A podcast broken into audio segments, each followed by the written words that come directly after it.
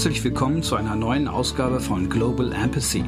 Mein Name ist Thomas Harms und als Psychologe und Körperpsychotherapeut widme ich mich den Kindern und Eltern der Zukunft sowie der Frage, was wir tun können, um in unserer Welt menschliche Beziehungs-, Liebes- und Demokratiefähigkeit zu erhalten und von Beginn an zu fördern.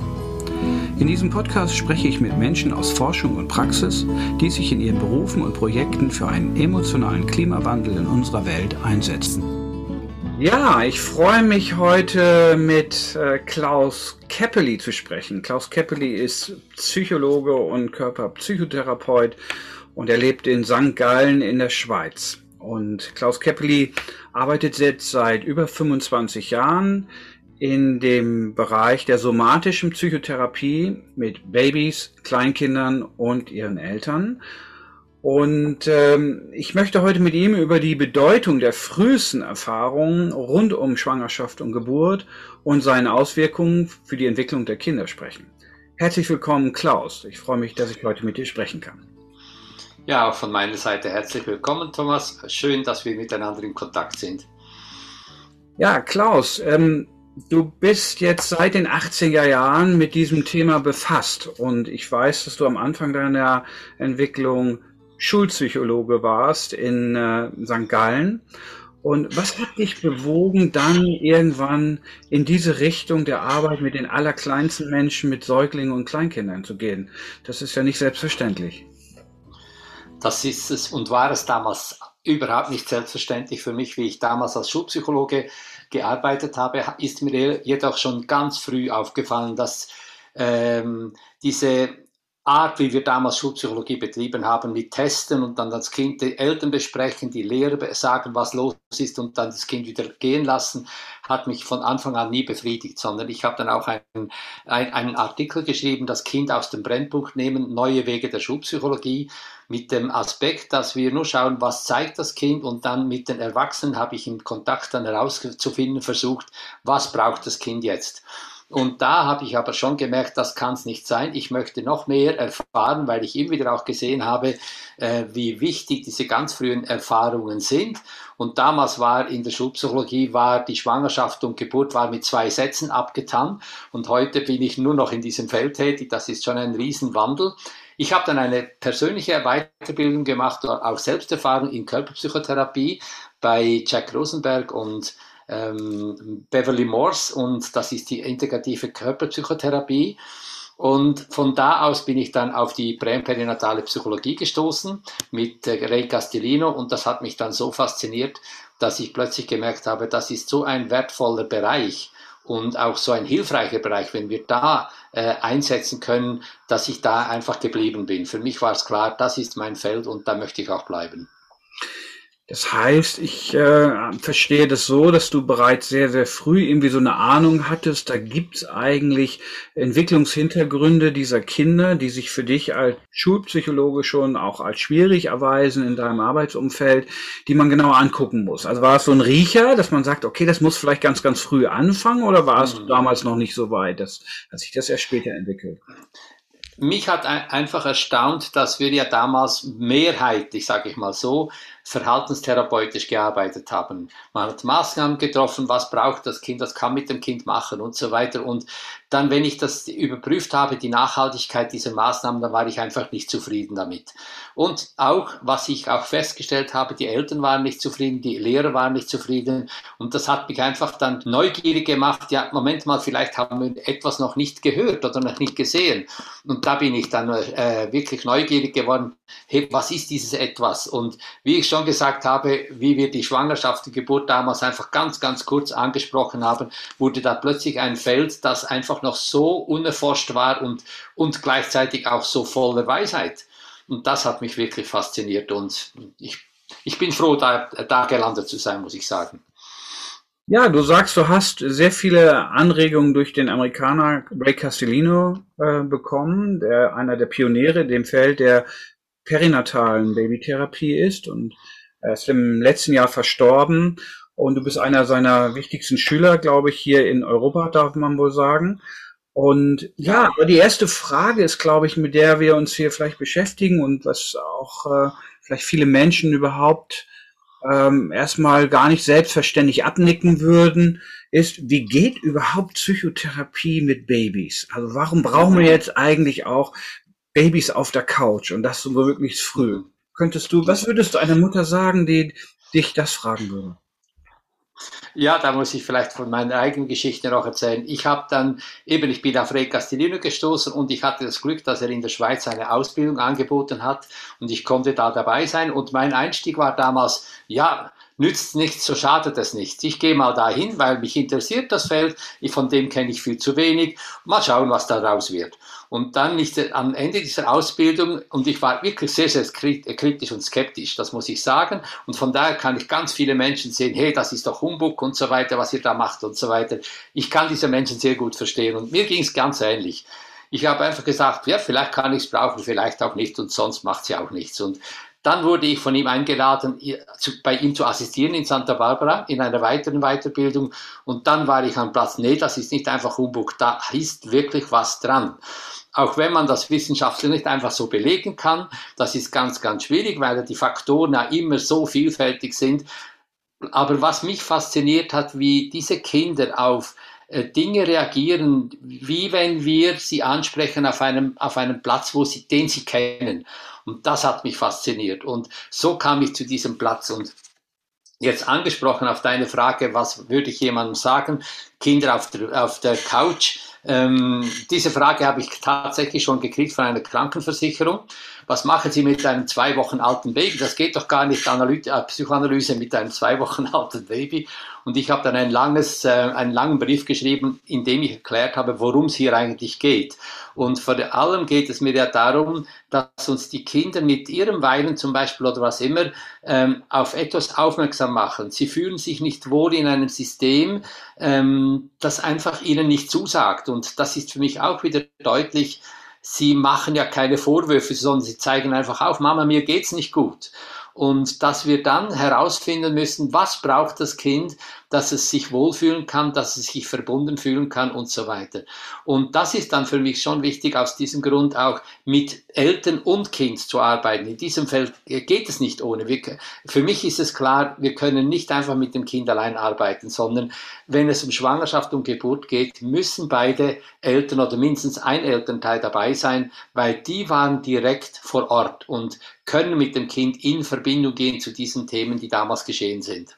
Vielleicht können wir da mal einhaken. Also du sagst, die Eltern bringen natürlich ihre Kinder und in die Praxis, weil sie dort mit ähm, Phänomenen und ja auch Symptomatiken konfrontiert sind, mit denen sie auch nicht verstehen oder mit denen sie auch nicht recht umgehen können. Ein Beispiel wäre eben das untröstliche Babyschreien oder das sind Schlafprobleme etc. Und mhm. ich denke, so ist es ja am Anfang im Rahmen der Babytherapie ja vor allen Dingen, dass es dort Verhaltensauffälligkeiten des Kindes sind, die die Eltern bedrängen. Wie kommst du jetzt von dieser Betrachtung und diesen Erstgesprächen, wo die Eltern das vorstellen, zu diesen, ja, man kann sagen, sehr überwältigenden Bindungserfahrungen, die diese Eltern mit ihren Kindern und die Kinder mit ihren Eltern gemacht haben, sprich die Erfahrung der Schwangerschaft, Geburt und ersten Lebenszeit. Wie läuft jetzt eigentlich ganz konkret so eine Arbeit bei dir ab? Mhm. Ja, ich kann das an einem Beispiel eines äh, zehn Wochen alten äh, Jungen erklären, der massiv geschrien hat. Also wirklich, die Eltern haben mich, mich angerufen und gesagt, ey, wir halten das nicht mehr aus. Das Kind weint praktisch Tag und Nacht. Und äh, sie kam dann mit diesem mit kleinen Kind und auch hier in der Praxis in meinen Räumen hat das sehr, sehr äh, heftig geweint. Aus der Geschichte wusste ich, dass das Kind ganz schwierige Schwangerschaftsgeschichte hatte. Es waren enorm viele äh, Ultraschall äh, haben stattgefunden, über 20. Warum, weiß ich nicht und wusste auch die Mutter nicht, warum das so intensiv war. Auf jeden Fall war für mich deutlich, das Kind hatte vermutlich gar nie so richtig diese Zeit, einfach in Ruhe da zu sein. Und schon auch dadurch, dass viele Ultraschall waren, habe ich gespürt, wie die Mutter schon selber in einem ganz, ganz großen Spannungsfeld drin ist. Und was ich dann gemacht habe in dieser allerersten Sitzung, ich habe geschaut, wie kann die Mutter einfach nur spüren, wie sie selber atmet. Und das Kind in ihren, in ihren Armen hat geweint und ich habe gesagt, dem Kleinen geht's gut, er spürt die Verbindung zu ihnen. Und wenn Sie sich jetzt einfach mal auf Ihren Atem konzentrieren, wie fühlt sich das an? Und dann habe ich sie noch unterstützt, indem ich meine Hand aufs Kreuzbein gehalten habe mit ihrer Erlaubnis. Und wie sie äh, sich dahin orientiert hat an die Berührung von meiner Hand mit dem Kreuzbein, hat das Kind aufgehört zu weinen und ist in einen tiefen Schlaf gesunken. Und das war dann die ganze Stunde, war das einfach in einem tiefen, tiefen, entspannten Schlaf. Und für mich war das ein deutliches Zeichen, wie dieses System bereits schon ganz, ganz früh, schon vor Geburt, war dieses System, das familiäre System, dermaßen in Spannung, dass das Kind ja nie richtig entspannen konnte, nie richtig sich ausruhen konnte. Und für mich war das ein, also ich, mich hat das sehr, sehr berührt, dass dies in so kurzer Zeit möglich war, dass dieses Kind sich einfach äh, das Kind loslassen konnte, weil es gespürt hat, jetzt schaut die Mama für sich und ist entspannt da und ist wirklich präsent. Nun könnte man ja sagen, wenn man jetzt nicht unbedingt im Feld der pränatalen Psychologie käme, das wäre jetzt eine Intervention, die vor allen Dingen die Entspannung der Mutter und dadurch auch ihre Beziehungs- und Öffnungsbereitschaft gefördert hat und dadurch vielleicht auch das Beziehungserleben und die Beziehungsqualität verbessert hat. Und dadurch gäbe es vielleicht eine andere Reaktion des Kindes. Meine Frage wäre aber, du machst ja, gehst ja weiter als das. Du sagst, nein, es ist nicht einfach nur die verbesserte Beziehung. Das ist ein Faktor, sondern du sagst ja darüber hinaus, nein, da verhandelt das Kind quasi Dinge, die es vorher schon in dieser allerfrühesten Prägezeit der Schwangerschaft und Geburt überwältigend und ähm, auch manchmal verletzend erfahren hat. Mhm. Wie ist da, wie kommst du ähm, dorthin und welche Beobachtung machst du, dass du da mit so einer Sicherheit das sagen könntest? Mhm. Ja, das ist eine ganz wichtige Frage. Für mich ist es tatsächlich so, dass es nicht einfach mit diesem einmaligen äh, ausreicht. Für mich ist es ganz wichtig und das hat die Mama dann auf meinen äh, Vorschlag hin, hat sie das gemacht. Sie hat dem Jungen wirklich gesagt, schau, damals hast, wurdest du immer und immer wieder gestört und ich konnte dich und ich habe dich nicht geschützt. Es tut mir echt leid. Denn es ist ja so wichtig, Kinder erzählen uns ja nicht einfach nur aus dem Hier und Jetzt, sondern sie erzählen aus im, im Hier und Jetzt aus etwas, das sie erlebt haben. Auch wenn sie das kognitiv nicht fassen können, aber das ist ja dieses implizite Gedächtnis, das hier wirksam wird. Sie erzählen aus einer Geschichte, die tatsächlich abgelaufen ist. Und wenn die Mama jetzt anerkennen kann, schau, das ist tatsächlich geschehen und ich konnte dich nicht schützen und mir tut das so leid und jetzt bin ich da, ich höre dein Weinen und ich bin in Verbindung mit dir und es tut mir so, auch berührt mich auch sehr, wenn ich dich weinen höre und gleichzeitig, ich schaue jetzt gut für mich, dass ich gut für dich da sein kann. Damals konnte ich das leider nicht tun. Und das ist dann erstaunlich, wie Kinder dann darauf reagieren, nämlich, das wissen wir auch aus der Traumapsychologie, dass sie dann viel, viel schneller loslassen können, wenn sie sehen, da gibt es eine Beziehung, da gibt es eine Verbindung und da ist jemand, der authentisch dabei war. Nicht einfach nur erzählt, sondern sie war dabei und konnte sagen, schau, und mir ging es dabei so und so. Und jetzt bin ich aber an einem anderen Platz und ich höre, was du mir erzählen willst. Okay, also auch da würde ich ja sagen, das ist wieder ein Beziehungsmomentum, was du beschreibst, also das bessere Zuhören. Wenn ich dich richtig verstehe, geht es ja darum, dass das Baby in dieser therapeutischen Arbeit, die du mit den Familien machst, auch die Gelegenheit bekommt, seine Geschichte zu erzählen und dort auf offene Ohren zu treffen. Und ähm, dann bleiben wir mal bei dem Beispiel dieser Schwangerschaftsbelastung. Ähm, gehst, würdest du jetzt in so einem Fall davon ausgehen, es war die ähm, der Ultraschall selbst oder war es die Beziehungssituation, vielleicht die Angst oder die, der Stress der Mutter, der vielleicht mit verfrühten Blutungen einhergegangen ist? Wie arbeitest du das heraus? Also gibt, ist das überhaupt immer klärbar, woher im Einzelnen die Quelle kommt? Und wenn wir jetzt auch mal weiterschauen auf das Feld der Geburt, was zeigen uns Babys eigentlich mhm. ganz konkret mit ihrem Körper? Weil sie können ja nicht sprechen, ja. Da, wo, wo vielleicht auch Dinge zu viel waren für sie. Mhm. Ja, für mich ist es einfach wichtig, dass es für mich also nie eine Wenn-Dann-Beziehung gibt. Es gibt nicht einfach nur äh, Ultraschall und jetzt weint das Kind. Das wäre viel zu einfach. Es ist für mich wichtig, äh, dass ich wenn ich mit den Eltern in Kontakt komme, mit dem Kleinen in Kontakt komme, dass ich mich innerlich sehr zurücklehne, um einfach die verschiedenen Felder wahrnehmen zu können, die damals vor, vorhanden waren. Eben, du hast es bereits angesprochen, da gab es das System äh, der Mutter. Wie war sie auf diese Schwangerschaft vorbereitet? Und da gab es Themen, die für sie einfach nicht einfach waren. Sie haben zwar ein Kind erwartet, aber waren dann, wie es dann soweit war, waren sie total überrascht und die Mama kam da auch beruflich in einen Stress. Und da war auch die Beziehung zum, äh, zu ihrem Mann war auch auf einem, auf einem äh, Level, der, äh, wo es darum ging, wirklich auszuloten, wie stehen wir zueinander, wie tragen wir das miteinander. Es sind also verschiedene Felder da zusammengekommen. Und Ultraschall natürlich hat schon seine Bedeutung, das muss ich sagen. Ich sehe das immer wieder auch bei anderen Kindern. Es ist für mich aber nicht der einzige Grund, äh, dass das sowas auslöst, sondern meistens kommt mehr zusammen und was für mich aber wichtig ist, ist, äh, was vielleicht zentral ist, würde ich sagen, ist für mich immer wieder, wie steht es um das Beziehungsfeld in der Familie grundsätzlich? Das Kind kommt ja in ein Feld, das da ist.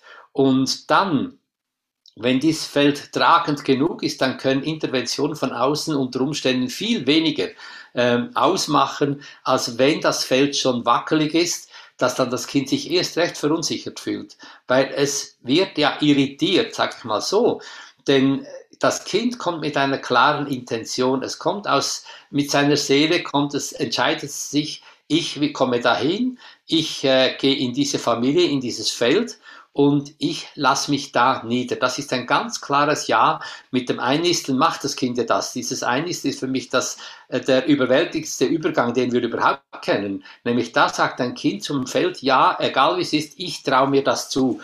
Dazu aber braucht es ein Feld, das eben dieses Ja auch spiegelt und entspre entsprechend auch sagen kann, hey, ja, ich heiße dich willkommen, du bist da, du gehörst zu uns. Okay, und wenn wir jetzt mal davon ausgehen, wir haben jetzt solche Faktoren, Aufregung der Mutter, Arbeitsplatz muss neu organisiert werden, ungewisse Zukunft, dann womöglich ja viele, wie heute hier fast üblich, Interventionen bereits in der Schwangerschaft und dann auch oft in der Folge in der Geburt. Wo ist für dich als Babytherapeut nun eigentlich die Unterscheidung zwischen passagierem Stress, also Stress, der kurz da ist und temporär da ist und dann aber wieder vergeht, und wo sprechen wir jetzt eigentlich von einem traumatischen Stress, der vielleicht wirklich eine Überwältigung und eine Belastung bei dem Kind erzeugt, wo wir sagen, da ist mehr als nur eine akute Anspannung oder Anstrengung. Hier hat es etwas nicht integrieren und verdauen können. Wie sind da mhm. deine Beobachtungen jetzt als Babytherapeut in der konkreten Arbeit? Ja, für mich ist das ein ganz wesentlicher Punkt, den du anschneidest, nämlich für mich ist auch klar, es geht nicht um eine Einmaligkeit, das kann es nicht sein, äh, sondern es braucht wirklich Wiederholungen. Und gerade wenn zum Beispiel Eltern ähm, von außen äh, beraten werden, ja, da müssen wir mit dem Kind das und das vornehmen, während der Schwangerschaft bereits schon oder dann während der Geburt. Häufig richtet sich dann das Interesse der Eltern auf das, was von außen gesagt wird. Und sie verlieren häufig, ich sage es mal etwas plakativ, sie verlieren häufig den Zugang zur eigenen Mitte. Wenn sie in der eigenen Mitte bei sich selbst gut ankommen könnten und sagen, okay, das höre ich da von außen, was machen wir jetzt damit? Ähm, dann äh, können sie das viel, viel besser abfedern. Sie können auch mit dem Baby sprechen, was jetzt geschieht und so weiter. Aber nur aus ihr, das ist nur möglich, wenn sie wirklich gut mit sich selber in Verbindung sind. Und häufig geschieht das eben nicht, sondern die Eltern sind natürlich beeindruckt, weil sie die allermeisten Eltern sind ja nicht Experten in diesem Bereich. Also sie müssen glauben, was die Experten da sagen, was die Fachleute sagen. Also richten sie sich nach dem und gleichzeitig fehlt ihnen dann der Zugang auch zum inneren Wissen. Moment mal, wie fühlt sich das tatsächlich für mich an? Bin ich innerlich bereit, an den Platz diesen Weg zu gehen oder brauche ich da noch was? Dieser Weg fehlt natürlich und das spüren die Kinder, weil da da sind sie ja sehr, sehr sensibel zu spüren, ist die Mama, ist der Papa jetzt bei sich oder ist er nicht bei sich? Geht er, ist er irgendwo angehängt an einen Ratschlag, der von außen kommt und aber nicht mehr spürbar. Und das ist für mich schon das Zentrale, diese Verbindung einerseits der Eltern mit sich selber, damit die Verbindung nachher mit dem Kind auch da sein kann, was immer von außen geschieht. Okay, jetzt bringst du als Antwort auf die Frage so ein bisschen die Beziehungsbereitschaft der Eltern ein? Also wie, wie sehr sind sie angeschlossen an sich, an ihren Körper? Und wenn ich dich richtig verstehe, willst du sagen, der Boden, auf der überhaupt diese Überwältigung dieser Kinder auch in dieser allerfrühesten Zeit passieren kann, ist auch vor allen Dingen der, dass die, ähm, dass die, dass die Eltern selber so belastet sind, dass sie im Prinzip den Funkverkehr zu ihrem Kind nicht mehr haben, dass diese Resonanzbeziehung nicht mehr da ist. Könnte man also sagen, dass eigentlich jedes Trau Trauma, auch was so früh einsetzt ähm, und was die Kinder uns dann auch in der Babytherapie zeigen, immer ein Misch aus Beziehungsproblematik der Eltern und überwältigenden Anlässen in der Schwangerschaft und der Geburt sind. Wir werden gleich auf konkretere Sachen nochmal eingehen. Mhm, mh. Willst du das generell sagen oder kann es auch manchmal nur das Kind betreffen oder nur die Mutter? Mhm. Äh, für mich ist es immer wieder so, dass wenn etwas geschieht von außen, ist für mich immer wieder äh, äh, wichtig zu wissen und auch zu spüren, wie war die Verbindung, wie das, äh, wie das damals geschehen ist. Zum Beispiel, wenn dem Kind eine Intervention verabreicht werden muss, wie war die Verbindung der Mutter mit dem Kind oder der Eltern untereinander oder auch wenn die Mutter was erreicht hat, wie war die Unterstützung, welche Form der Unterstützung hatte sie ihrem Umfeld. Für mich ist das das A und O, weil das Einnisten ist ja für mich auch wieder, wenn wir das, wenn wir das schauen, was da embryologisch geschieht, dieses Einnisten lädt sich ein, also das, der, der Embryo lädt, äh, nistet sich ein in ein Umfeld, das sagt, ich will dich, ich, ich öffne mich für dich und ich trage dich. Und das ist für mich doch auf der, rein auf der physiologischen Ebene so ein schönes Bild, dass wir auch auf der emotionalen Ebene unbedingt auch anwenden müssen und sollen, weil es macht dann Sinn. Und ich finde, dieses Eingebunden, dieses Verbindende ist für mich schon die Grundlage, damit wie weit Traumatisierungen wieder schnell losgelassen werden können oder ob sie bestehen bleiben. Das würde jetzt aber konkret bedeuten, wenn eine, jetzt gehen wir mal zum Thema der Geburt. Das ist ja ein großes Thema auch in deiner Arbeit, der, der Einfluss von geburtshilflichen Interventionen, äh, auch modernen Geburtstechniken, wenn man so will, auf die Betroffenen, auf Mutter und Kind. Ähm, wenn jetzt eine Saugglocke nötig wird im Rahmen der Geburt und eine Mutter würde vielleicht sogar die Intervention als unterstützend erfahren, würde das bedeuten, dass die Verarbeitung so einer Erfahrung eine gänzlich andere wäre für das Kind, als zum Beispiel dort, wo vielleicht die Mutter diesen unterstützenden, medizinisch betrachtet unterstützenden Eingriff als invasiv erlebt.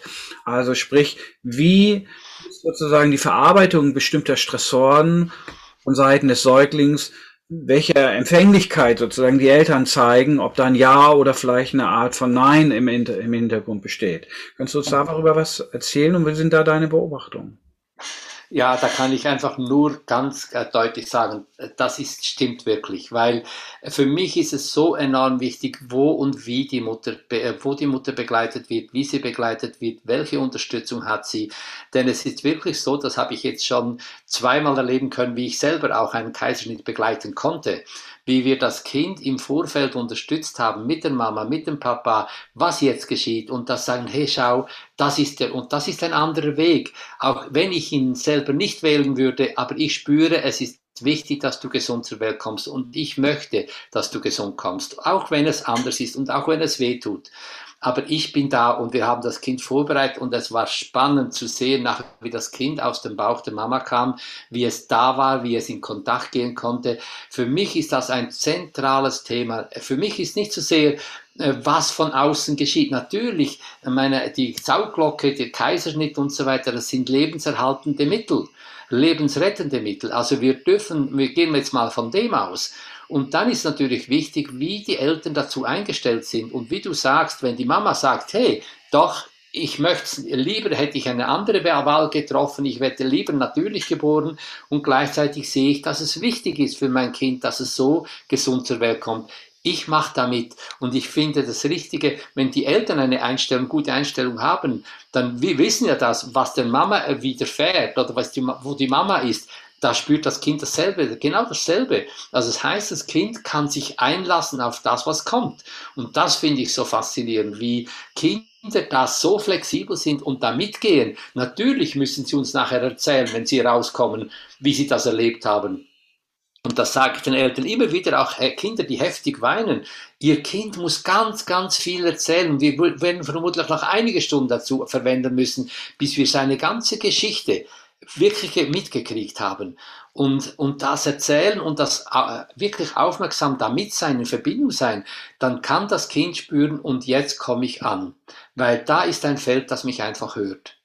Du erzählst jetzt äh, auch darüber, dass das Kind ein inneres Bedürfnis oder eine innere, innere Tendenz hat, diese nicht integrierten Erfahrungen mitzuteilen. Was zeigen denn die Kinder nun genau? Was ist das, was ein Baby uns zeigt, dass der nicht der, der, der Wortsprache mächtig ist, mit seinem Körper, mit seinen Tönen, mit seinem, mit seinen Bewegungen, so dass wir daraus schließen können, pass mal auf, hier bin ich jetzt in meiner Geburt über Stunden festgesteckt, kam nicht weiter. Da hat man womöglich mir, mir, mir eine Unterstützung gegeben mit einer Saugeglocke, die ich aber als sehr schwierig, vielleicht auch invasiv erlebt habe. Was und wie zeigt uns ein Baby in der Therapie?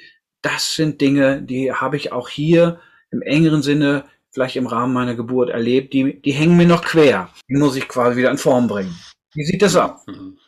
Ja, es ist schon spannend. Ich bin immer wieder sehr, sehr beeindruckt, wie Kinder uns Mitteilungen machen. Äh, ich habe schon mehrmals jetzt erlebt, zum Beispiel die Mama kam mit dem Baby, das war da, war äh, friedlich, hat gespielt, ein ganz kleines noch, hat einfach mal bei der Mama so zufrieden und wie die Mama von der Schwangerschaft erzählt und wie das schwierig war für sie und auch für das Baby, beginnt das Kind aus dem Nichts zu weinen. Also hier haben, war so deutlich, wie das Kind einfach im, in diesem Energiefeld der Mama drin ist und spürt, worum es jetzt geht und jetzt sagt das Kind, hey, da habe ich auch noch was mitzutragen, mitzusagen. Und das finde ich schon faszinierend, wie Kinder plötzlich aus dem Nichts auf diesen Ebene gehen. Und wenn die Kinder dann abgeholt werden, sagen, schau, ah, das war das, was für dich so schwierig war. Deine Mama erzählt das gerade und du zeigst mit deinem Weinen, es war wirklich eine riesen Herausforderung für dich und so verwirrend für dich, dass du immer nicht wusstest, was geschieht denn wirklich. Ich bin so dankbar, dass du mir das zeigst und mir tut so echt, echt, echt leid, was damals geschehen ist und heute kannst du dem, der Mama das erzählen und sie ist ja und hört dich. Könntest du mir ein wenig konkreter noch werden, wenn ich mir vorstelle, ja. Baby ist quasi im Rahmen äh, seiner Geburt, hat vielleicht eine Nabelschnurverschlingung, wie ich es ja auch aus meiner Arbeit bekomme. Das würde vielleicht sich aus eigener Kraft mit Hilfe der Wehen fortbewegen. Das mhm. Nabelschnur ist vielleicht ein wenig zu kurz, zudem noch um den Hals gewickelt. Mhm. Es kommt in der leicht letzten Phase seiner Geburt nicht weiter, aus mhm. Nabel, verkürzten Nabelschnur oder einer Geburtslagerung. Mhm. Mhm. sind ja mögliche Komplikationen, die den natürlichen Geburtsweg auch behindern können. Das wissen wir auch aus der Arbeit. Mhm. Neben dem Schreien und dem zum Teil bitterlichen, ja, verzweifelten, ohnmächtigen Schreien, was mhm. noch für Aspekte, die du siehst, woran du als Therapeut ja. nicht erkennst, wir sind da in so einer Pattsituation? Ja, ja da möchte ich, ein, möchte ich ein Beispiel bringen, das noch viel früher ansetzt und das ich auf Video festgehalten habe. Da war ein Junge da, der hat, ähm, äh, der war auch, hat sehr, sehr viele Weinanfälle nachts gehabt und das kam die Mama mit ihm. Und äh, er hat zum Beispiel sich von der Mutter wegbewegt, dann ging er wieder auf die, er war acht Monate alt, dann ging er auf, die, auf den Schoß der Mama zu und dann ging er wieder zurück und hat fürchterlich geweint und dann ging er wieder und dann hat er wieder geweint, wieder zurück und wieder vor und dann habe ich die Mama gefragt, wie ging es Ihnen, wie das Kind, zur Zeit, wie das Kind, Ihr Kind sich bei Ihnen eingenistet hat? Und dann hat die Mama gesagt, ja, damals war das für mich ganz schwierig. Ich wusste nicht, ob ich in dieser Beziehung drin bleiben werde oder nicht mit meinem Mann. Ich war wirklich nicht am richtigen Platz. Und für, für meinen Jungen muss das wohl ganz schwierig gewesen sein. Und ich habe den Kleinen nur angesprochen, hörst du, was Mama sagt? Und ich sehe das auch. Damals war es für dich, für dich war es so klar, ich will zu Mama. Aber das Feld da war wie noch nicht vorbereitet, weil die Mama mit anderen Sorgen beschäftigt war. Und heute kann sie dir das sagen, damals war das schwierig. Und du hast trotzdem den Weg gefunden. Aber heute zeigst du mir, wie schwierig es für dich war, den Platz zu finden, weil das war so deutlich, ich will doch da sein, ich will nicht wieder gehen. Und die Mama hat sich auch entsprechend geäußert, hat sich auch bei ihm, mit ihm äh, auch auseinandergesetzt, hat gesagt, schau, mir tut es so leid, dass ich damals einfach nicht richtig bei mir war, nicht richtig bereit, dich zu empfangen, weil ich hatte so andere Sorgen und heute höre ich dich und heute will ich da sein. Und wir sehen dann im Verlauf der gleichen Sitzung, wie der Junge sich plötzlich dann ganz, ganz sanft in den Schoß der Mama hineinlegt und dann die Mama ganz lange anschaut und dann äh, geht er wieder zurück mit dem Kopf ganz nahe in die Mama rein und dann haben wir ungefähr fast zehn Minuten, ich übertreibe nicht, zehn Minuten hat er mich nur angeschaut mit einem, mit Augen, die mir haben mich zutiefst, zutiefst berührt. Da war wirklich zu spüren, jetzt bin ich angekommen und jetzt konnte er loslassen. Und was erstaunlich war, das Weinen in der Nacht war von dem Tag aus kein Thema mehr. Trotzdem möchte ich nochmal nachhaken. Wie kommt Klaus Keppeli als Babytherapeut zu dem Ergebnis, dass das Vor und Zurück, das Suchen, vielleicht mit dem Köpfchen im Schoß der Mutter, mhm. jetzt eine Thematik der Einnistung, also eine sehr frühe Phase aus der Schwangerschaft zwischen, in der Beziehung zwischen Mutter und Kind ist mhm.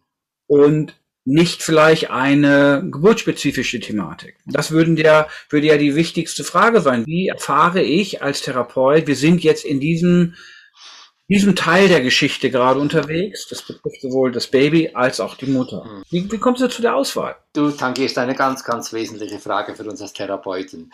Was für mich absolut zentral ist, das muss ich sagen, dass ich nicht mit dem Kopf vorangehe. Also, dass ich mir nicht überlege, was muss ich jetzt da machen, was könnte das sein und so weiter, sondern ich gehe den anderen Weg nämlich, und das muss ich sagen, da hab ich, das habe ich von Re Castellino gelernt können. Er hat gesagt, lehn dich zurück, mach den Raum weit und lass dich vom Kind an den Platz führen, wo es dich, wo es dich hinzieht. Und das ist für mich das Wichtige. Ich war auch völlig überrascht, dass, ich, dass plötzlich dieses Bild aufkam. Das sieht ja aus, als ob er sich einnisten würde. Ich wusste es immer noch nicht, ob es stimmt oder nicht. Überhaupt nicht, weil ich hatte keine Ahnung von dieser Beziehungsgeschichte. Und das war für mich dann einfach der Grund, hey, Moment mal, ich frage mal nach. Vielleicht, vielleicht trifft es auch nicht zu. Spielt keine Rolle. Für mich ist es ganz wichtig, mich ja nicht zu fixieren und sagen, hey, das ist es jetzt. Oder dann blenden wir nämlich so viele Dinge aus. Und für mich ist das Schöne einfach, wenn wir die Geduld haben als Therapeut, auch wenn es ganz heftig zu und her geht in der Therapie, dass wir innerlich zurücklehnen, den Raum weit machen, damit alles Platz hat. Und ich vertraue wirklich dem, dass mich das Kind oder die Eltern, vor allem das Kind, mich dahin führt, wo es mir sagen will, hey, schau mal, da ist das, was ich dir erzählen will. Natürlich, ich gebe dir recht, es könnte durchaus auch eine andere Stelle sein, aber das ist für mich, dann lasse ich mich einfach führen und es, es passiert auch immer wieder, dass die jetzt, hm, nee, das, das fühlt sich, spürt sich nicht richtig an. Okay, lassen wir es wieder fallen. Für mich ist aber wichtig, dass ich nicht suchen gehe, sondern mich, mich hinführen lasse. Das ist grundsätzlich eine andere Art der Arbeit mit Kindern. Das bedeutet ja, du nutzt so eine Art von körperlicher Intelligenz, das ist so eine Art intuitive Anlage, die auch jenseits von dieser neokortikalen Steuerung ist, von diesem analytischen Gehirn sozusagen ein Stück weit unterfütternd und musst quasi mit deinem Körper kommunizieren, musst deinen Körper spüren als äh, Therapeut, um diese intuitiven Zugänge zu entwickeln und machst dann so probehalber so, man könnte sagen, Testballons, äh, mhm quasi an, so, so quasi die Eingaben, die dir kommen, machst du als Angebote für die Eltern und auch für die Kinder und schaust, ob da eine Echo, eine Resonanz erfolgt. Ganz so. genau, ganz genau. Und wir können uns wirklich, das, das weiß ich in der Zukunft, ich kann mich darauf verlassen, das Kind, wenn es stimmt, wird es mir die Bestätigung geben. Das ist unweigerlich. Ich habe x Beispiele in dieser Beziehung, was, wie die Kinder sagen, hey, jetzt hast du es getroffen, ja, und jetzt kann ich es loslassen, weil jetzt wurde es gehört. Und das finde ich so faszinierend bei den Kindern, gerade wenn wir mit, mit so schweren so Interventionen äh, zu tun haben wie Frühgeburten und so weiter, wo ja ganz viele Interventionen nötig sind, um das Kind am Leben zu erhalten. Wenn wir da ganz früh auf diese äh, Signale achten, die das Kind uns mitteilt und was es, wenn wir darauf eingehen, wie schnell die Kinder loslassen können, das ist ja für mich sensationell und das, äh, für mich ist auch erklärbar, warum das so ist. Aber das ist das, was, wir, was mich so fasziniert, wenn wir so früh, wenn noch so schwieriges geschehen ist, immer wieder sehen, da gibt es aber trotzdem, dass das Kind da ist muss im Hintergrund muss eine Kraft aus der Gesundheit da sein, die das Kind hierher, bis hierher getragen hat, trotz der vielen Interventionen, die natürlich auch dazu beigetragen haben, dass das Kind da ist. Aber es sind Interventionen, die von außen kommen und damit muss der Körper zuerst umgehen können. Das ist das Schwierige dran. Das heißt, in dieser Arbeit mit dem Baby geht es einmal um das körperliche Erinnern, aber es geht auch darum, dass man diese Erfahrungen auch entschlüsselt und dechiffriert und in einer bestimmten Weise vor allen Dingen erkennt und dieses dem Kind auch rückmeldet, so dass das Kind in gewisser Weise körperlich, emotional, vielleicht auch kognitiv in Anführungsstrichen erfährt, da hat mich jemand erfasst in einer meiner eigenen ähm, mit meinen eigenen Schwierigkeiten, die ich hatte in meiner frühen Biografie. Also die Frage ist, was ist eigentlich das heilende Agens in dieser Arbeit? Was ist das? Ist es das Zeigen? Ist es das Erinnern? Ist es das Gehörtwerden? Ist es das Wiederaufentstehen der Beziehungsfähigkeit? Wo würdest du den größten, in deiner Arbeit, so den größten Punkt setzen? Das, äh, für mich gibt es da schon einen ganz wesentlichen Aspekt, nämlich diese Fähigkeit von uns Therapeutinnen und Therapeuten und gleichzeitig auch das, was ich dann den Eltern mitgeben möchte, ist, bin ich wirklich da? Das Dasein ist für mich ein ganz wesentlicher Aspekt, damit das Kind überhaupt ankommen kann. Und dann kann das Kind, ich sage immer wieder, egal was das Kind erlebt hat, dass das, das Kind da ist. Das heißt, dieser gesunde Teil des Kindes hat das Kind hierher gebracht und es möchte, dass es möchte gesehen und gehört werden, aber dazu braucht es den Menschen wie das vis-à-vis, -vis, die Mama, den Papa oder den Therapeuten, die Therapeuten, die wirklich da sind. Und wirklich da sein heißt nicht denken, nicht überlegen, was muss ich jetzt machen, sondern einfach da sein und die Beziehung spüren, auch auf der Körperebene zum Kind, zu den Eltern und so weiter, in einem Raum, der sicher und geschützt ist. Das ist für mich die Hauptqualität. Und daraus entwickelt sich ganz, ganz dann entsprechende Wege, die immer wieder neu sind. Da, da weiß ich nie, wo es lang geht. Aber die Voraussetzung, die können wir schaffen könnte ich ja auch ketzerisch sagen, das sagen andere Therapeuten, tun sie auch. Sie sind da und präsent. Oder ein Artemeo-Therapeut oder Begleiter, Entwicklungsbegleiter macht das vielleicht über eine Videoarbeit und stimmt sich sehr auch ein Kind ein und auf seine Verhaltenszeichen und bringt die Eltern dazu, da zu sein. Ein mehr verhaltensbasierter äh, Babytherapeut bringt die Eltern kognitiv an diesem Punkt vielleicht die Zeichen zu bringen. Und ich kenne ja deine Arbeit nun über Jahre schon und ich behaupte, da passieren ja andere Dinge. Wenn es also nur um das Dasein ginge, was sicherlich ein ganz entscheidender Faktor und auch ein Heilungsagens und ein therapeutisches Agens ist, aber es scheint ja noch mehr zu sein als das. Du liest den Prozess hier anders aus. Also genau. viele Therapeuten in diesem frühen Säuglings- und Kleinkindtherapeutischen Feld würden gar nicht auf die Idee kommen, dass das zum Beispiel diese Bewegung des Kindes irgendetwas mit zum Beispiel einer Geburtssituation oder einer Einnistungsthematik äh, zu tun haben. Also es ist nicht so, dass man auch sehr viel weiß, um letztlich das zu reduzieren, wie du sagst, einfach nur da zu sein? Ja, natürlich. Ich sage, das ist die Voraussetzung. Und aus diesem Dasein werden wir, und das ist für mich die, die Quintessenz, das Kind führt mich dann an den Platz, wo es wichtig ist. Mhm. Und was ich immer wieder erlebe, ist eben schon, häufig versuchen wir, wenn das Kind weint oder wenn das Kind Essensstörungen hat und so weiter, versuchen wir, äh, am Weinen etwas zu ändern. Wir versuchen am Essen etwas zu ändern, an der Essensweise das etwas zu ändern. Und für mich, ich komme immer mehr von dem Platz weg, sondern weil ich überzeugt bin, wenn das Feld stimmt, weiß das Kind, wo es lang geht. Das Leben richtet sich nach sich selbst und nicht nach dem, was von außen gegeben wird. Und das finde ich für mich ganz wichtig, dass diese Kinder äh, spüren und jetzt sind die Leute da und jetzt kann ich mich orientieren an dem, was da ist. Äh, ich denke zum Beispiel gerade, wenn, ähm, wenn Sicherheit da ist, wenn die Eltern Sicherheit ausstrahlen zum Beispiel, dann kann das Kind auch diese Sicherheit spüren und kann auch beim Schlaf loslassen zum Beispiel, weil es spürt, ich, ich bin jetzt sicher. Und für mich ist das ganz wichtig, dass ich immer wieder schaue, was zeigt das Kind und was braucht es in der Umgebung, dass es diesen Platz verlassen kann. Weil es will ja, ich sage nochmals, das Kind hat sich eingenistet mit seinem Ja zum Leben, bevor die Eltern Ja sagen konnten zum Kind. Sie haben das, die meisten spüren das erst viel, viel später, dass sie schwanger sind. Aber das Kind hat schon vorher äh, ganz bedingungslos gesagt, hey, egal was ist, ich bin da und ich will da sein. Und es verlässt sich darauf, dass jemand da ist, der es begleiten will. Und das sind für mich schon grundlegende äh, Erfahrungen im Feld selber. Und dann findet das Kind den Weg. Okay, aber würden wir jetzt mal den Punkt aufnehmen und sagen, du hilfst den Eltern in eine Verfassung zu kommen des Daseins. In, wir können sagen, ein, in diesem Gegenwartsmoment mit dem Kind zu sein, präsent da zu sein. Das Mhm. hilft ihnen dazu, ein Stück weit wieder auch in ihren Körper zu kommen. Ja, Beginnt auf der Basis, wenn ich dich richtig verstehe, das quasi als Startsignal zu nehmen, ich teile mich mit und beginne jetzt über diese unverdauten Themen zu sprechen, also aus, diese auszudrücken.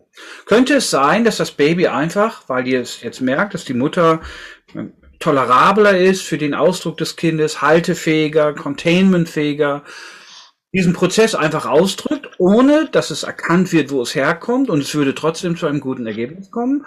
Oder brauchen wir die Identifikation dieser, man könnte sagen, Urtraum? Das ist ja so eine alte psychoanalytische Debatte. Wir müssen das Urtrauma quasi bewusst machen. Mhm. Muss das quasi bewusst werden? Oder geht es auch allein durch eine Regulationsveränderung?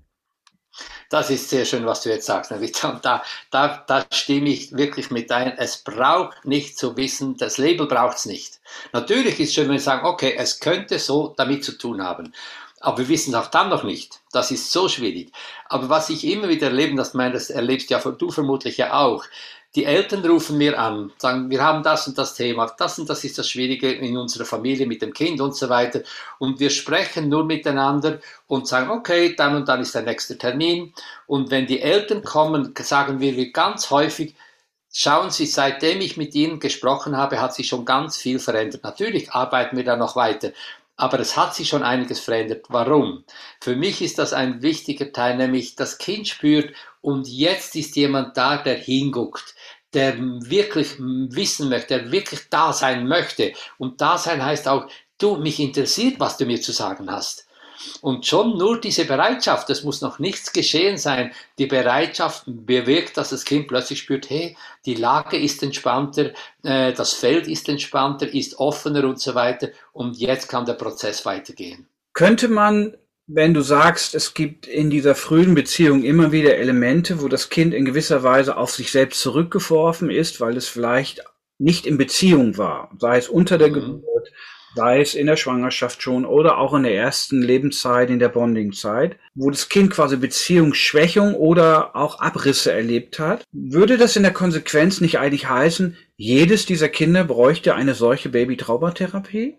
Oder ist deine Erfahrung nein? Es ist nicht der Fall. Es gibt nur eine bestimmte Auswahl, weil das ist ja, wäre ja in der Konsequenz dann sowas, ähm, ein Hinweis, ja, eigentlich müssten wir das installieren in unserer Welt, dass jedes Kind möglichst die Option bekäme, solche frühen Verwerfungen auch möglichst früh zu bearbeiten. Oder bist, hast du da einen anderen Punkt? Ja, da habe ich etwas eine andere Ansicht. Nämlich, wenn wir mit dieser Annahme gehen, wie du jetzt geschildert hast, dann gehen wir davon aus, äh, die Erwachsenen glauben, die Kinder brauchen etwas, das Baby braucht etwas.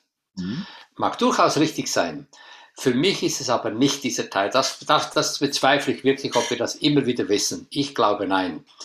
Ähm, sondern was ja entscheidend ist, ich, äh, ich erlebe das ja immer wieder, dass Eltern mir anrufen, sagen, mein Kind hat einen Kaiserschnitt gehabt, wir müssen was tun. Oder der, was, was wollen Sie dann tun? Oder was ist es dann? Schläft es nicht? Oder was ist es?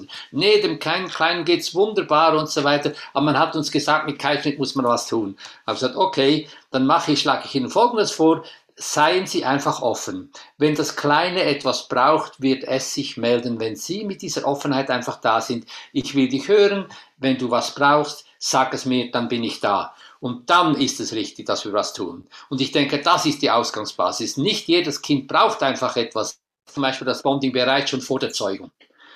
Das heißt, das Kind spürt schon ganz, ganz früh, da ist jemand, der mich will, auch wenn er mich noch nicht kennt. Und dann kann es Interventionen geben, die dieses Bonding unterbrechen können oder äh, ja, unterbrechen können, verwirren können und so weiter. Das gibt's mit diesen Interventionen. Und trotzdem, die erste Erfahrung ist da und nach der Geburt dieses Bonding, dann gibt es eine Brücke zu diesen beiden, zwischen diesen beiden Erfahrungen, sodass die Intervention, die dazwischen ist, sehr schnell verschwinden kann, weil da tragende Kräfte sind, die das Kind tragen. Und für mich ist das das Entscheidende. Das Bonding heißt ja, ich will in Verbindung sein mit dir und du zeigst mir, wenn du was brauchst, weil dann bin ich da und will dich unterstützen dabei. Und das ist für mich das Entscheidende. Wir, natürlich, wir können immer wieder beeindruckt sein, da höre ich auch immer wieder Leute, die äh, dann fast ins Drama reingehen, was das Kind alles erlebt hat und so weiter. Und es, es ist auch eine Herausforderung für mich als Therapeut. Lasse ich mich da reinziehen oder identifiziere ich mich de mit dem, was das Kind erlebt hat oder lasse ich es einfach an mich heran, sage, okay, ja, das kann ich, ich spüre es in mir und dem Kleinen ging es wirklich ganz, ganz schwierig, hat es schwierige Zeiten erlebt, aber ich identifiziere mich nicht damit und dann komme ich auch nicht ins Machen, sondern bin ich da in der Haltung und du zeigst mir auch, wenn es noch so schwierig war, dein Körper weiß, was es braucht. Und da ist es, da ist der Ansatzpunkt, finde ich.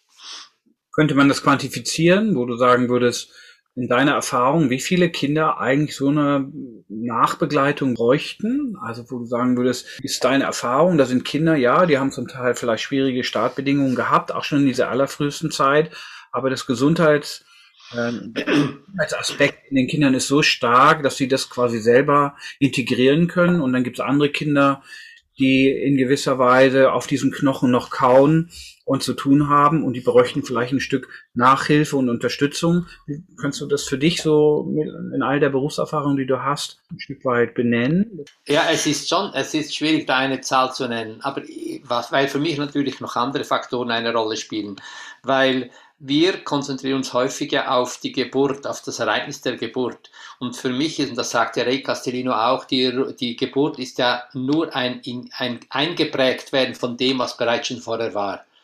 Das heißt, wir müssen schauen, was war dann überhaupt während der Schwangerschaft. Und für mich noch viel, viel wesentlicher ist zum Beispiel, in welchem Feld ist die Mama aufgewachsen, in welchem Feld ist der Papa aufgewachsen, was kommt aus dieser Ebene äh, in die Geschichte des Kindes rein, wo das Kind vielleicht Träger einer sage ich mal, vielleicht eine Trauer von verlorenen Geschwistern der Mama ist, die aber nie einen Platz gefunden hat, äh, dass zum Beispiel ein Kind etwas mitträgt. Und dann ist es für mich dann eben nicht nur die Intervention, die diese Trauer vielleicht verstärkt oder was immer, äh, sondern es ist dann ein viel, viel größeres Feld, das, da, das wir berücksichtigen müssen. Und von daher denke ich schon, wenn ähm, in Zahlen ausgedrückt, äh, ich würde sagen, es könnte durchaus, muss ich sagen, bei 25 bis 30 Prozent der Kinder sein, die wirklich Unterstützung brauchen. Jedoch auf dem Hintergrund, dass Eltern da sind, die sagen, hey, ich bin offen, wenn du mir etwas brauchst, dann machen wir was. Präventiv einfach etwas machen, das ist für mich, ähm, ja, das ist für mich etwas, ähm, das bezweifle ich, nämlich ich sage dann immer wieder, was muss es für das Kind sein, das innerlich noch nicht an dem Platz ist, dass es etwas braucht. Und jetzt machen die was mit mir. Was heißt das für das Selbstbewusstsein des Kindes, für das Selbstverständnis des Kindes? Stimmt da mit mir was nicht und so weiter? Auch wenn die Kleinen, die Babys nicht kognitiv denken können in diesem Alter, aber ihr Bild werden wir trotzdem formiert. Und das ist für mich ein wichtiger Punkt, dass wir äh, mit dieser Botschaft ins Leben sind, im Leben sind, das Kleine weiß, wo es rangeht und ich muss die Fähigkeit haben, das zu hören und zu sehen und dann entsprechende Interventionen machen oder Unterstützung machen, die das Kind wirklich dann in dem Feld dann weiterbringen. Kann man natürlich einwenden, dass im Moment diese Arbeit im Wesentlichen ja eine nicht kassenärztliche Maßnahme ist, zumindest in Deutschland. Also mhm. fast eine sehr privilegierte Angelegenheit. Viele Babys werden gar nicht gefragt, ob sie gerne darüber sprechen wollten. und, und, viele Eltern haben vielleicht auch gar nicht den Bildungsstand, um mitzubekommen, dass es dort einen Gesprächsbedarf gäbe. Also äh, die Frage wäre also, ist es nicht eigentlich nötig, dass wir zumindest die Zugänge auch zu dieser Art von Therapie auch ausdehnen und dafür uns einsetzen, dass ähm, das nicht nur eine Mittelstands- oder Oberschichtsthematik bleibt, sondern auch Menschen mit wenig Geld diese Arbeit auch machen können und äh, das, bekommen. Das wäre für mich ein ganz wichtiger Teil. Ich habe das jetzt schon zwei Krankenkassen geschrieben und gesagt, schaut, da könnten wir grundsätzlich schon Millionen von Geldern sparen, wenn wir da die Eltern unterstützen, wo es wirklich nötig ist. Und, und dann würden wir fürs Gesundheit, äh, für die Gesundheit von uns, von den allen, von den allen Menschen was beitragen, wenn wir so früh einsetzen würden, wenn die Kinder uns sagen, hey, jetzt brauche ich was und das finde ich schon, aber ich, ich hoffe immer noch, bei uns kommt jetzt das Anordnungsmodell in der Schweiz im nächsten Sommer, wo äh, die Therapie über die Grundversicherung abgehandelt werden kann. Wie es da rauskommt, weiß ich immer noch nicht.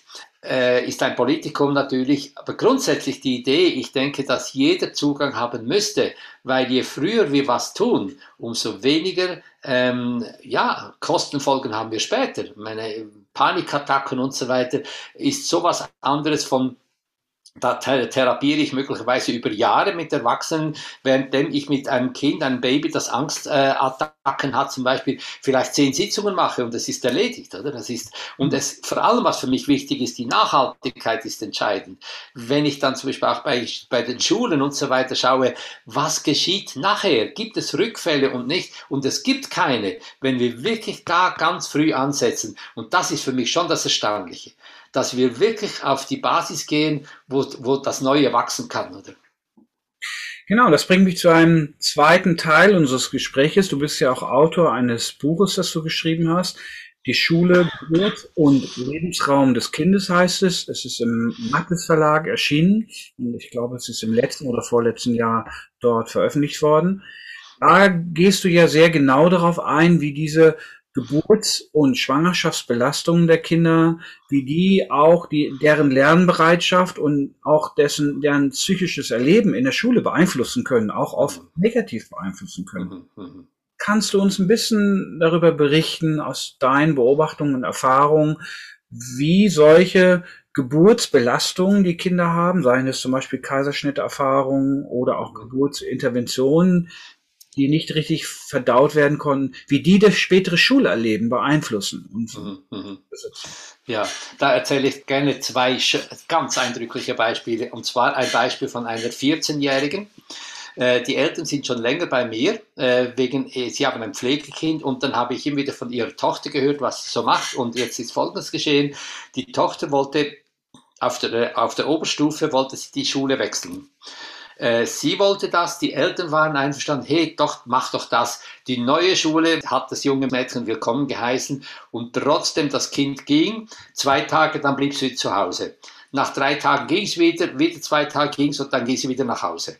Und dann habe ich gesagt, dann kam für mich genau das Bild wieder vom Einnisten. Habe ich gesagt, hey, wie war denn das? Wie war die Zeit, wie Sie, die Zeit, wie Sie Ihre Tochter erwartet haben? Und dann hat die Mama gesagt, ich war bereit, wir waren wirklich bereit und war alles vorbereitet und dann habe ich ihm wieder gehofft, jetzt kommt's und dann ging es wieder nicht und jetzt kommt's und ging wieder nicht, oder? Und dann habe ich gesagt, mich, für mich hört sich das an und gerade ihre Tochter ist jetzt in einer Altersphase in der Pubertät, wo ja ganz viel gespiegelt wird, was während Schwangerschaft und Geburt geschehen ist. Ich schlage vor, erzählen Sie doch Ihrer Tochter mal, was damals geschehen war da war ganz viel Bereitschaft haben, trotzdem, es ging wie nicht. Und trotzdem, sie hat es wirklich geschafft. Die haben das gemacht und was mir die Mama gesagt hat, von dem Tag an gab es kein Thema mehr für die Tochter, die ging jeden Tag in die Schule und sie ist so gut integriert jetzt da, wo sie jetzt ist. Oder? Und Einlistungsthema. Ein anderes Thema ist ein verlorener Zwilling.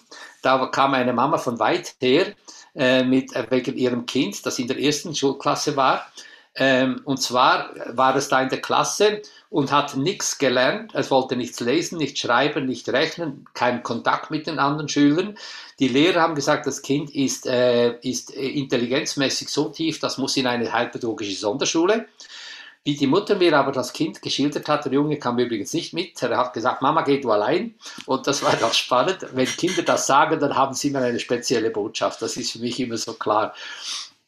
Und dann kam die Mama und ich habe dann gesagt, wenn ich höre, was Sie erzählen über den Jungen, scheint mir nicht, dass er, ein, dass er als, als eine Intelligenzfrage ist, sondern mir scheint, der Junge äh, hängt an etwas, das er einfach nicht loslassen kann. Und dann habe ich sie gefragt, hatten Sie während der Schwangerschaft eine Blutung? Weil mir kam plötzlich das Thema verlorene Zwillinge in den Sinn. Dann hat sie gesagt, ja, wegen der zwölften Woche hatte ich eine tiefe, eine schwere Blutung und ich, mein Gedanke war, ich habe das Kind verloren. Und dann habe ich gesagt, hm, vielleicht könnte das stimmen, aber wer es weiß, wäre ihr Junge, der war ja dabei, wie das geschehen ist. Und sie ging dann nach Hause und hat erzählt, schau, wir haben über dies und jenes erzählt und unter anderem auch über die Zeit, wie du bei mir im Bauch warst und dass du möglicherweise eine Zeit lang jemanden neben dir hattest. Dann hat der Junge gesagt, Mama, das weiß ich, der ging mit ganz viel Blut weg und ich konnte ihm nicht Tschüss sagen. Siebenjährig, es wurde nie darüber gesprochen, also das Zwillingsthema war nie ein Thema in der Familie. Wir haben dann in der Sitzung verschiedene Trauerrituale gemacht. Er hat gesagt, wie der Junge heißt, er war ein Bruder. Und was vor allem geschehen ist, in der Schule war innerhalb von vier Wochen war er an der Spitze der Schüler. Er war sozial sehr integriert, hat sich um die anderen gekümmert und so weiter. Und ich habe jetzt nachgefragt, das war jetzt etwa neun Jahre her, er hat inzwischen das Abitur gemacht. Also von Heilpädagogischer Schule wäre ein katastrophaler Fehlmissgriff gewesen, wenn man das gemacht hätte. Aber warum der Junge das so gezeigt hat, war für mich auch wieder klar aus der Thematik des Zwillingsverlustes heraus. Das sind für mich Dinge, die absolut Sinn machen und die wir auch kennen, wenn Zwillinge früh in der Schwangerschaft gehen, dass der überlebende Zwilling da sehr, sehr verbunden ist mit dem. Und da können wir jetzt heute vielleicht weniger darauf eingehen, aber es hat sich gezeigt, dass dieses genau brauchte, damit dieses Ereignis einen Platz kriegt in seiner Erinnerung und es ist nicht eine Fantasie, sondern es ist Realität. Und jetzt kann er gehen, jetzt kann er sein Leben leben und muss nicht immer wieder weggehen und in einen Todstellerreflex, wie das häufig geschieht bei, in, äh, bei Zwillingen, die jemanden verloren haben, sondern er kann jetzt sein Leben nehmen und gleichzeitig die Erinnerung, die ist bleibt ihm erhalten. Und das finde ich das Schöne dran. Das hat mich dann auch eben auf die Idee gebracht, Moment mal, wie viel weiß die Schule von diesen Themen? Wie viel, weil so häufig werden Kinder in, in Sonderschulen eingewiesen, weil sie ein spezielles Verhalten zeigen. Und natürlich, äh, wie, Sonderschulen sind schon richtig. Häufig aber haben sie auch den Charakter der Ohnmacht der Erwachsenen entgegenzukommen dass sie nicht einfach wissen, was sollen wir jetzt noch tun. Also wir haben ja besondere, Klasse, besondere Klassen, also gehen wir mal, schicken wir das Kind mal dahin. Statt mal schauen, Moment mal, was ist die Botschaft des Kindes? Was macht es überhaupt? Und ich habe gesehen, dass ganz, ganz viele Kinder wirklich ihre ganz frühen Erfahrungen einbringen in die Schule. Nur in der Ausbildung der Lehrer hört man nichts davon. Und das finde ich so schade, weil ich finde das so ein, eine, eine Fundgruppe und auch eine Erleichterung findet, behaupte ich, für die Lehrpersonen, wenn sie davon mehr wissen, dass sie auf eine viel, viel entspanntere Art und Weise mit diesen Themen umgehen können, als dass sie diesen langwierigen Weg über Abklärung, Sonderschulen und so weiter, äh, diesen Weg gehen, der übrigens auch finanziell viel teurer ist als ein paar Sitzungen miteinander. Das heißt, es ist ja eigentlich ein Votum von deiner Seite für diese frühen prä-, peri- und postnatalen Erfahrungen eine Art Sensibilisierung zu schaffen, das heißt in frühe Entwicklungstraumatisierungen und dann Folgen auch für das Lernen der Kinder in einer Schule der Zukunft ja. müssen die eigentlich Platz bekommen. Die Eltern, die Lehrer müssen in deinem Verständnis, wenn ich dich richtig verstanden habe, und so habe ich dich auch gelesen, wirklich eine Grundausbildung bekommen da drin, dass sie diese Zusammenhänge erschließen können, dass vielleicht ein Ausrasten eines Kindes, eine Lernverweigerung, eine vielleicht auch äh, überhaupt Schulverweigerung sind, dass das Kind gar nicht in die Schule kommt, immer auch auch ein Hinweis auf solche unverarbeiteten Prozesse sein können. Habe ich dich da richtig verstanden? Oder was wäre die Konsequenz für dich eigentlich im Umgang in der Schule? Wie könnte man das integrieren? Äh, was für mich, da kann ich dir nur beipflichten. Natürlich ist es schwierig bei diesem Programm, die die heutigen Lehrerausbildungen haben, äh, dass man das wirklich als Ausbildung einbringen kann.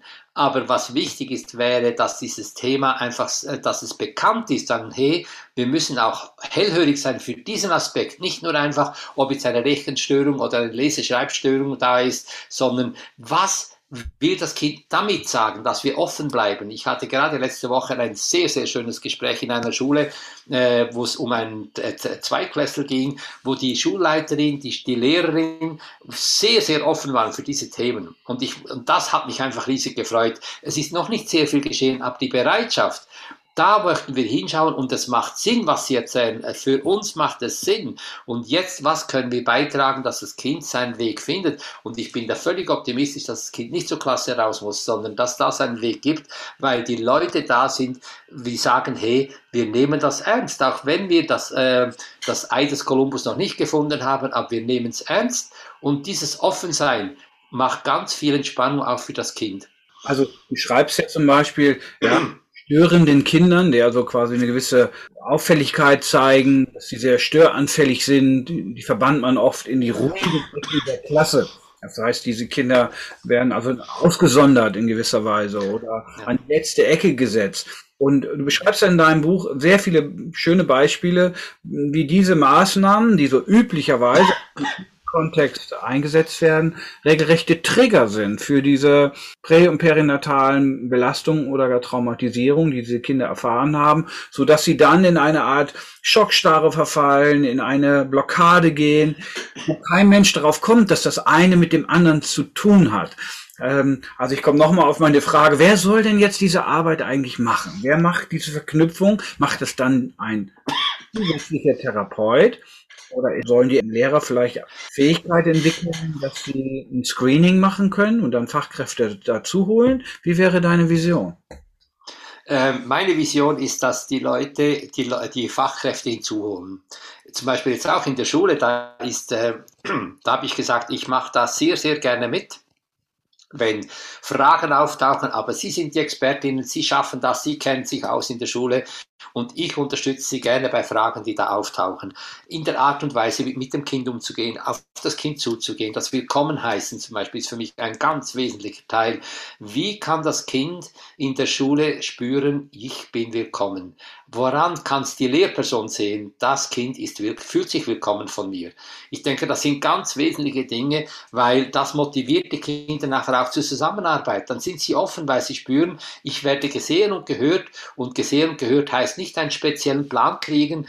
Ich sage zum Beispiel auch den Lehrpersonen, wenn ein Kind eine längere Zeit nicht mehr in die Schule kommt und jetzt plötzlich wieder sagt, hey, ich schaffe das, dass es keine Spezialbehandlung erfahren darf, sondern ganz genau gleich behandelt werden soll wie die anderen Kinder, weil es kommt von sich aus. Und wenn wir das Kind speziell behandeln, dann machen wir, dann, dann fokussieren wir uns auf die Verhaltensstörung oder die, die Störung, die da ist. Und, die, und gerade darum geht es nicht, sondern es geht ums Beziehungsfeld um das Verbindende im Beziehungsfeld und nicht um die Störung. Und wenn wir uns auf die Störung konzentrieren, dann gehen wir, dann, dann haben wir meistens die zwei am Rücken, weil wir schaffen das nicht.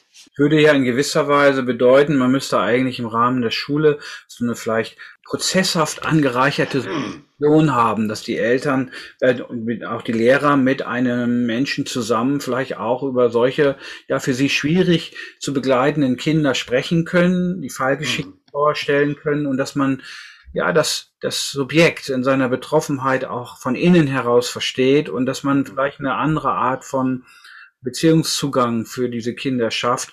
Und da wären ja wahrscheinlich prä- und perinatalpsychologische Dimensionen ja auch wichtig, um die Tiefe mhm. von solchen Problemen Ganz genau. Und dann vielleicht eine weitergehende Maßnahme vielleicht auch anzuordnen, wo vielleicht auch nochmal eine therapeutische Unterstützung für solche Kinder auch möglich wäre.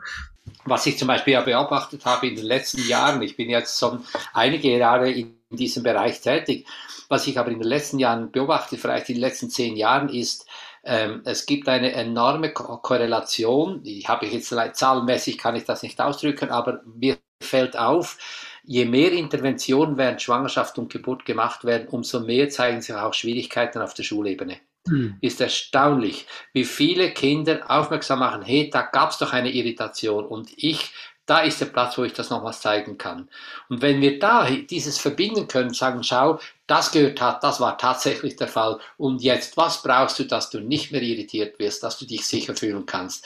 Es sind an für sich für mich sehr, sehr einfache äh, Maßnahmen wir treffen können. Äh, wir müssen da nicht, weiß, äh, weiß Gott, wie teure Sachen anschaffen. Es gibt ganz ein, einfache menschliche, zwischenmenschliche Instrumente, die unterstützen, dass das Kind spürt und jetzt bin ich sicher und jetzt kann ich es loslassen. Klar, die Schule muss flexibler werden. Es ist unglaublich wichtig. Und vor allem, was ich erstaune, was mich immer wieder erstaunt, das habe ich schon als Schulpsychologe erlebt, da kam es immer wieder, ja, wenn wir das machen mit dem Kind, dann hat das Nachahmer und so weiter. Und ich habe nie sowas erlebt. Nämlich, wenn wir mit den Kindern offen über das Thema sprechen, was es jetzt braucht, was das Kind braucht, wie können wir das Kind unterstützen, wir können uns gegenseitig unterstützen. Es hat nie Nachahmer gegeben. Das ist eine reine Angst der Erwachsenen und und die Praxis zeigt uns immer wieder, es ist nicht richtig, es stimmt nicht. Kinder sind keine Nachahmer. Kinder wollen mit anderen zusammen sein und das ist in der Schule, ist im Kindergarten der Fall. Sie brauchen aber Eltern oder Erwachsene und Frauen, Bezugspersonen, die sie einfach willkommen heißen. Und dann haben wir keine Angst, dass es Nachahmer gibt. Eine Vorletzte Frage hätte ich an dich und dann kommen wir langsam zum Abschluss. Ähm, deine Arbeit besteht ja auch darin, Erwachsene darin unter, zu unterstützen in einer spezifischen körperpsychotherapeutischen Methodik, dass sie ihre eigenen Geburtsskripte auch anschauen können. Das heißt, Erwachsene hätten in deiner Arbeit die Gelegenheit, auch ihre eigenen frühesten Prägungserfahrungen zu erkunden und auch anders zu integrieren. Wäre das eigentlich etwas, was du dir wünschen würdest, was zukünftige Pädagogen und Psychotherapeuten machen sollten, dass es quasi ein Teil ihrer Grundausbildung wird, dass Menschen, die mit anderen Menschen zu tun haben, diesen Teil ihrer Biografie eigentlich möglichst bewusst auch ergründet haben? Ja gut, das ist natürlich für mich, das ist eine sehr heikle Frage. Ich würde sagen, da bin ich, also ich bin sehr, sehr äh, vorsichtig damit, weil ich erlebe das immer wieder, dass ich Leute höre, ja, ich, das gehört zu meiner Ausbildung, ich muss noch einen Geburtsworkshop haben. Ich benenne inzwischen nicht mehr das Geburtsworkshop, sondern ein Workshop zur Integration früher Erfahrungen, weil ich immer wieder erlebe, dass wir zwar schon, mal schauen, ich möchte mal sehen, was war da genau bei mir, aber wenn ich dann in den Sitzungen sehe, wohin der Körper die, die Leute führt, dann ist es ganz selten die Geburt, sondern es ist viel, viel früher. Und was dann, was dann geschieht, ist, dass das, was in der Geburt geschieht, plötzlich kein Thema mehr ist. Und für mich wäre es viel wichtiger, dass die Leute einfach wissen um diese, um diese Vorkommnisse, um diese Dynamik. Das wäre für mich wichtig. Und wenn jemand sagt, hey, da möchte ich von mir selber noch mehr darüber erfahren, dann ist ein solcher Workshop richtig. Und einfach nur ein Workshop, weil er im Programm ist, das machen und in der Meinung, äh, jetzt habe ich es, das, äh, das funktioniert nicht, weil dann ist im Kopf und nicht im Körper und dann kann es nicht funktionieren.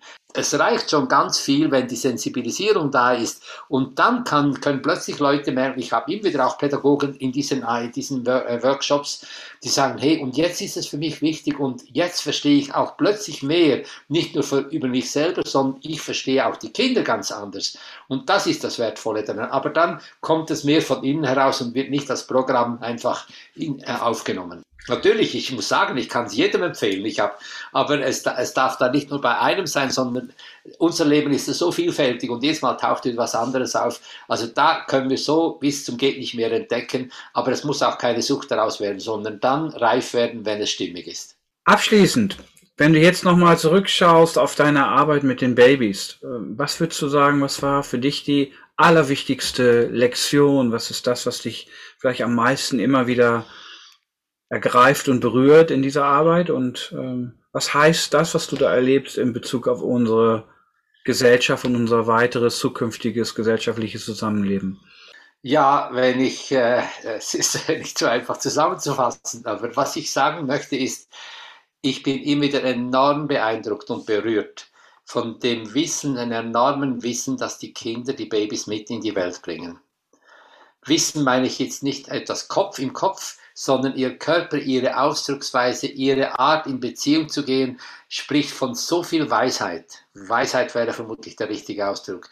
Diese Weisheit beeindruckt mich immer wieder. Und wenn ich mit Eltern, mit Kindern zusammenkomme, ist für mich das immer wieder im Zentrum. Hey, lass dich einführen in deren Weisheit. Lass dich ein auf diese Weisheit, die das Kind dir erzählen will, einbringen will. Und für mich ist das schon faszinierend zu sehen, wie tief die Kinder Situationen spüren können in der Welt. Ich meine, wir sehen es jetzt gerade bei der Corona-Situation, wie viel die Kinder äh, die Stresssituation, die Spannungssituation der Erwachsenen aufnehmen, wie sie uns das mitteilen, natürlich auf eine andere Art und Weise und wir müssen es wir einfach lesen können, was das wirklich heißt. Aber da sind die Kinder für mich enorme Wegweiser. Ich sehe das auch bei meinen Enkelkindern, wie sie Wegweiser sind, wenn wir die Geduld haben und die Gnade haben, wirklich dahin zu hören. Die Kinder haben uns wirklich was zu sagen. Wunderbar, danke dir, Klaus. Ich glaube, es ist ein ganz tiefes äh, Glauben an die Zukunft von menschlichem, menschlicher Beziehungsfähigkeit und an das Potenzial, was in diesem Baby steckt. Das kommt in deiner Arbeit immer wieder rüber und ich finde, ich finde auch in diesem Gespräch äh, war das, glaube ich, ganz äh, gut mit den Händen fast zu greifen, wie viel ähm, Zuversicht du da drin hast, ähm, was da auch in dieser Arbeit drin steckt und was du da täglich erlebst. Danke für das Gespräch. Und ich hoffe, dass noch möglichst viele da Leute deine Arbeit kennenlernen dürfen. Hm. Vielen Dank, Thomas. Und ich bin wirklich sehr angetan von deiner Arbeit. Und wir sind ja in freundschaftlicher Verbindung miteinander. Und ich, ich bin so begeistert von dem, dass du diese Arbeit machst und auch, dass wir jetzt im Gespräch miteinander austauschen konnten äh, über eine Arbeit, die uns beide sehr, sehr begeistert. Und herzlichen Dank. Und ich wünsche wirklich vielen Menschen, dass sie einen guten Weg finden in dem Thema. Dankeschön. Danke, Thomas.